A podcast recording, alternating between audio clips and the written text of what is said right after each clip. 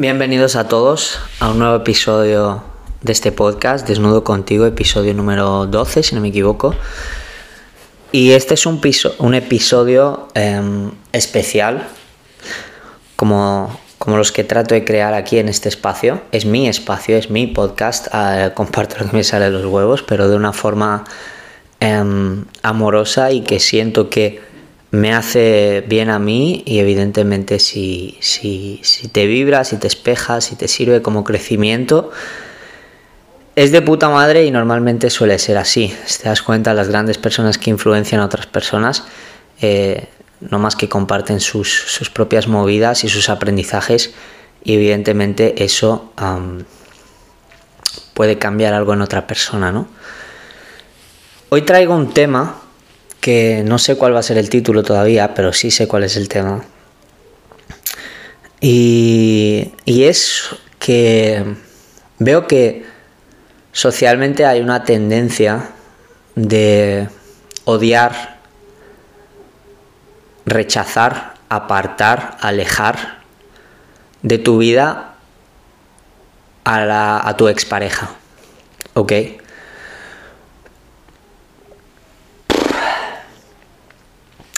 Esto es un tema que me toca de verdad muy, muy de cerca porque yo estoy en ese trabajo. Y el primer pensamiento que, te voy a compartir es cómo putas haces para odiar a tu expareja. O sea, si estás detrás y me escuchas y, o sea, ¿cómo putas haces para odiar a tu expareja?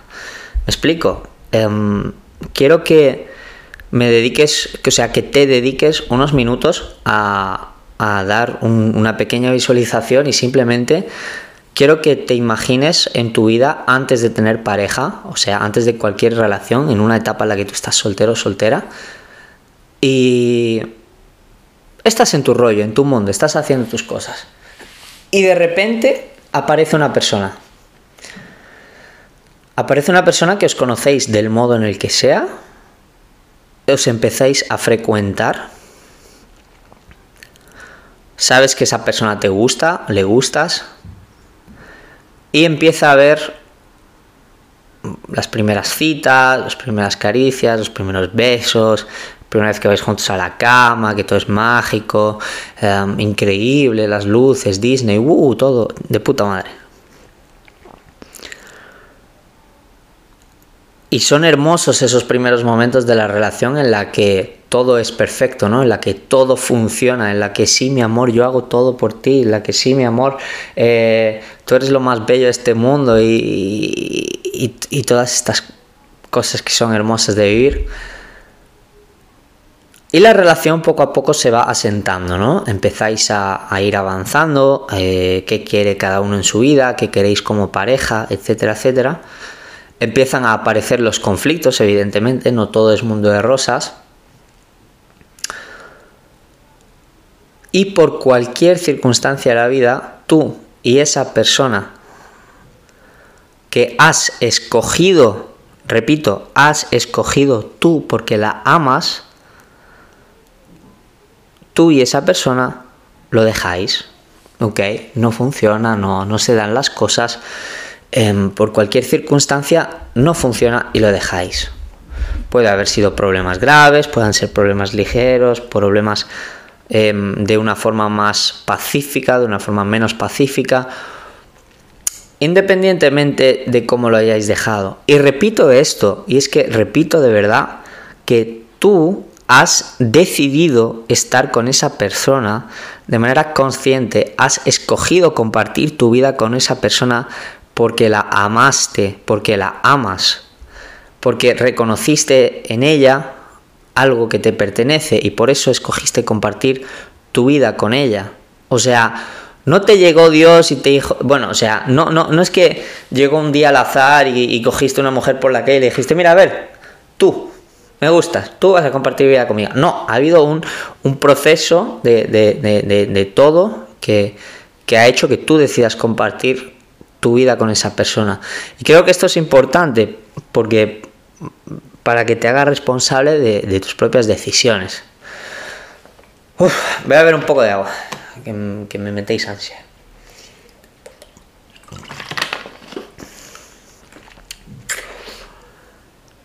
El punto es que tú y esa persona lo dejáis. Y aquí hay diferentes eh, maneras, ¿ok? Personalmente voy a hablar de yo como persona. He vivido dos, solo tengo dos exparejas. Y he vivido la manera em, en la que ha habido un contacto constante con la otra persona durante el tiempo.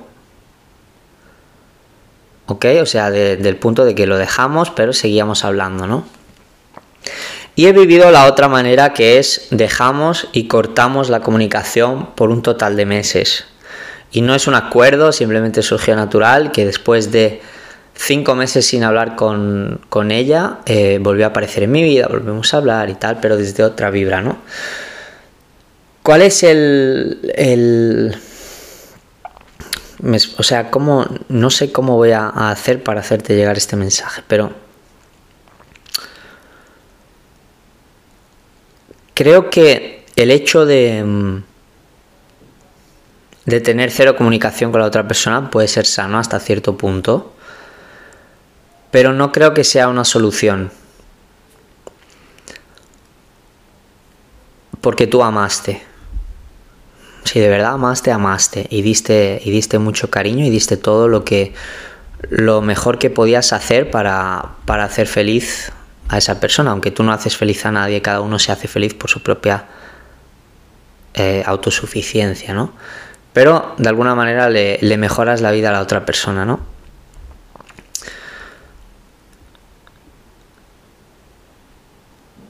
Mira, voy a empezar por, por qué pasa si, si, tú cortas contacto y, quieres, entre comillas, eliminar, ¿no? Eliminar todos los recuerdos o eliminar a la persona de tu vida.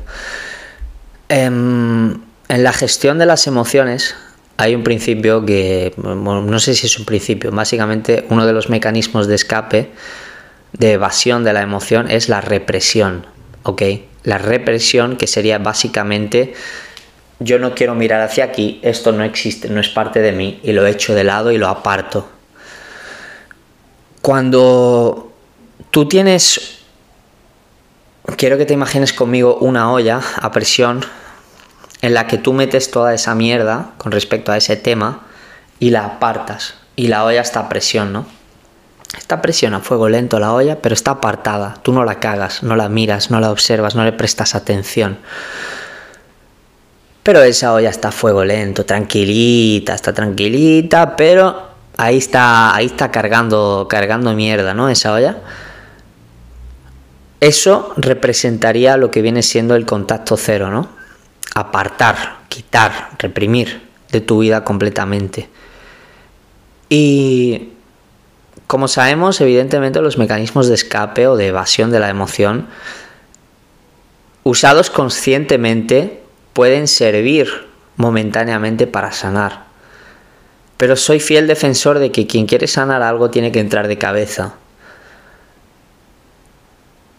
Y por ejemplo, yo personalmente he necesitado ese tiempo de cero, de cero, cero comunicación con la otra persona, porque simplemente lo, lo, se vivió así y lo percibí así, esa necesidad, y así lo, así se realizó, ¿no?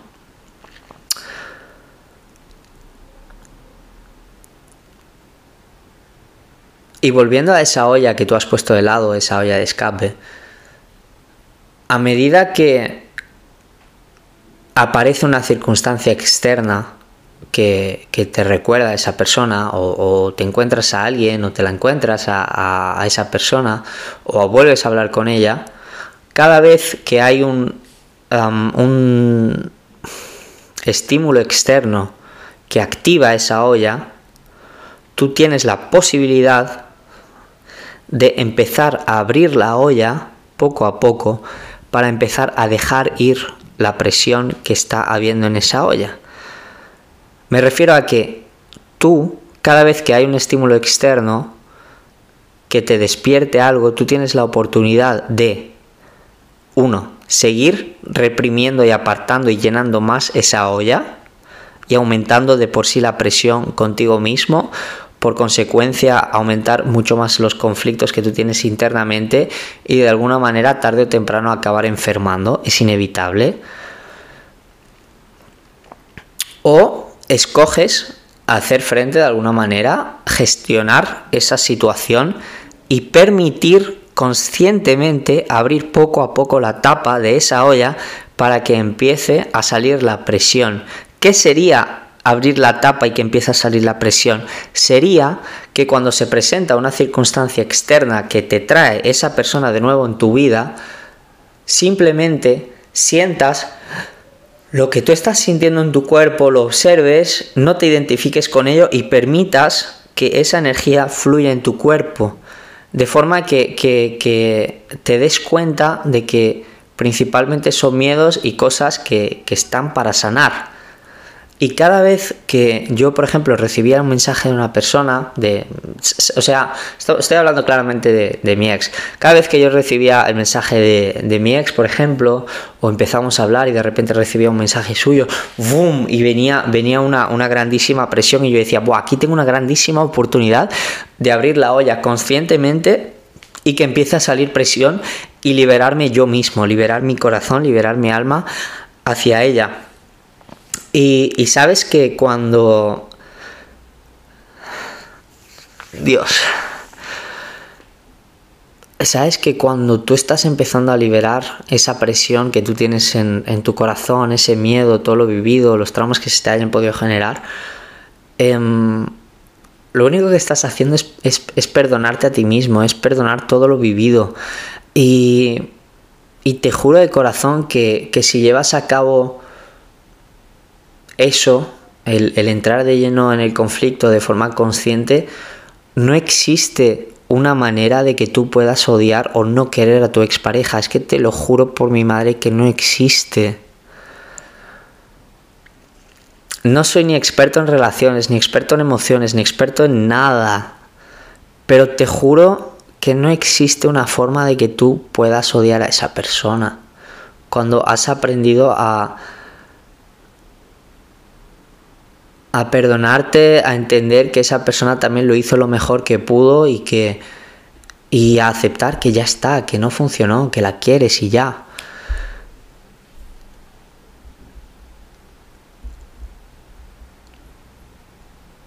Y ahí es cuando creo que se puede llegar a un bonito punto y es el, el darte cuenta que la sigues amando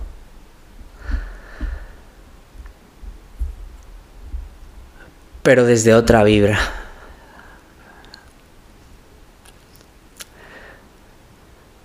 Te das cuenta que, la sigues amando, que la sigues queriendo, que la quieres ver feliz.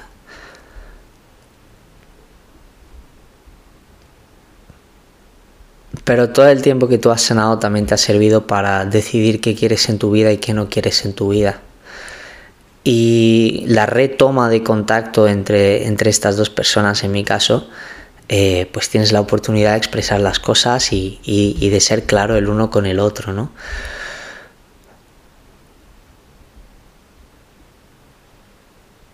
Así que deshaciendo el mito social de que odiar a tu pareja es lo normal, o sea, odiar a tu expareja, perdón, es lo normal, o que no puedes em, tener a tu expareja en tu vida sea normal, me parece una gilipollez. Eh, personalmente tengo dos exes y las dos siguen siendo parte de mi vida.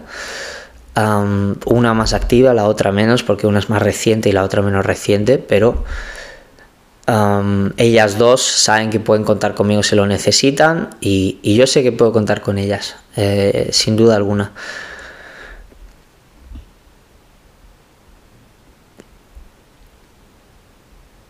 De verdad, si estás en una situación similar o has vivido algo similar o hay algo que se te atora cuando, cuando escuchas esto, em, aplica, aplica lo que te comparto porque, porque funciona, tío.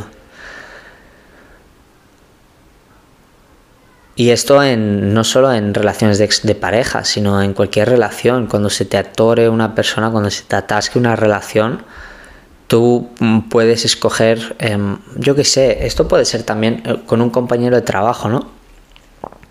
Tienes un compañero de trabajo que te caga, que te caga la madre, o sea que te estás hasta el orto de escucharlo, y un día te peleas y decides, venga, la mierda, ya no le hablo a este, ya no le hablo a este, que se vaya a la puta mierda y, ya está. Y no le hablas por un tiempo y no le hablas, pasan un día, dos días, tres días. Y de repente te empiezas a dar cuenta que, es, que el ambiente en el trabajo es insoportable, tú te empiezas a sentir incómodo porque has vuelto a apartar la olla con presión a, la chingada, o sea, la has vuelto a quitar del medio y,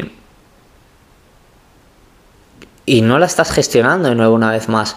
Hasta que cada vez que aparece esa persona en, el trabajo, en este caso, eh, se te despierta algo interno y tú tienes la posibilidad de empezar a abrirla poco a poco, o sea, empezar así, abrir poco a poco para liberar esa presión y empieza a salir la presión o lo, sigues, lo sigues dejando reprimido. Si abres la botella, o sea, la olla, suavemente empieza a salir la presión, tú estás liberando tu carga interna, estás liberando los conflictos que tú tienes, estás aprendiendo a perdonarte y estás por consecuencia perdonando a la otra persona. Y es inevitable que acabes teniendo una conversación con ese compañero de trabajo para decirle, oye, compa, que me he pasado con esto, tú te has pasado con lo otro, que a mí me molestaba esto y lo otro, pero que al fin y al cabo estamos compartiendo aquí trabajo y no quiero problemas, ¿no?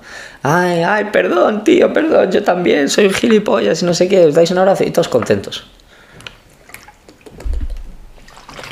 Y si la otra persona no está dispuesta a, a hablar, da igual. Porque al menos tú, tu corazón, tu alma, está siendo liberado y la respuesta de tu hermano, de tu compañero, de tu ex, no está en tus manos.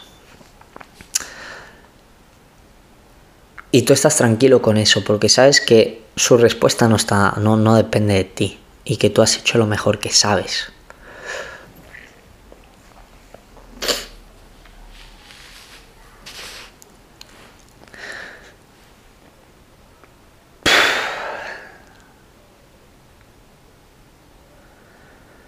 Y por último, creo que algo importantísimo es eh, la comunicación.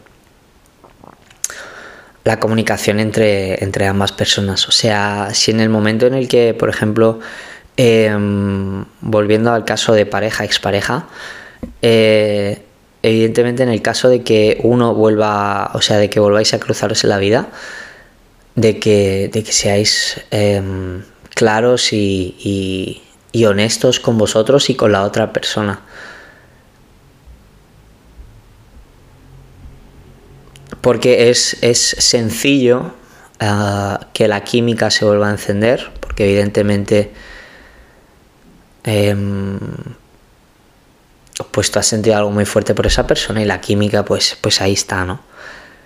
Ah, y creo que la comunicación en este tipo de situaciones es clave para, evitar malentendidos, evitar problemas y, entrar en bucles eh, no sanos, ¿no? O, de alguna manera volver a vivir lo que ya has vivido, que sabes que, que no te hace tanto bien.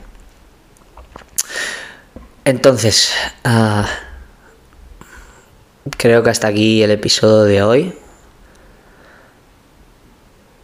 Creo de verdad que es una gilipollez social el, mito este de que hay que odiar a tu expareja. O, o, es que conozco relaciones que no y conozco relaciones que sí. Eh, tipo, el otro día llevaba a, a mi ex suegra al aeropuerto y uno me, me, escribió y me dice, joder, tío, o sea, ¿te sigues llevando con tu suegra? Y yo le dije, sí, compadre, o sea, ¿cuál es el problema? ¿Dónde está el problema? O sea, ¿me entiendes? Y, son conceptos, ideas que no quiero en mi vida eh, y ya está, no las quiero. Y como no las quiero, trabajo una manera para hacer que eso sea posible. ¿Es fácil? No. Pero es que nadie dijo que fuera fácil. Es mucho más fácil eh, reprimir, apartar, enfermar dentro de unos años o dentro de unos meses por haber reprimido. Repito, somos, eh, o sea, tenemos, eh, somos psicosomáticos. O sea, el cuerpo somatiza lo que la psique sujeta, mantiene, sostiene. Si tú sostienes conflictos, tu cuerpo lo acabarás somatizando y acabarás enfermando. Entonces, si tú reprimes, es inevitable que en unos meses o en unos años acabes enfermando y luego echar la culpa a, la enfermedad, a los medicamentos, que no te recuperas y luego te mueres como un quejica, ¿no?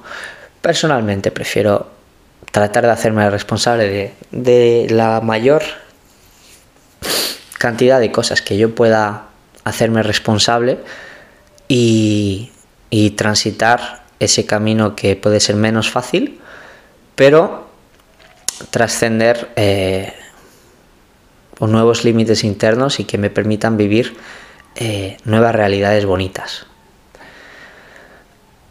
Espero que te vibre. Eh, gracias por escuchar este episodio. Gracias por escuchar cada episodio de este podcast. Es muy bonito y es especial. Y nos vemos en el próximo.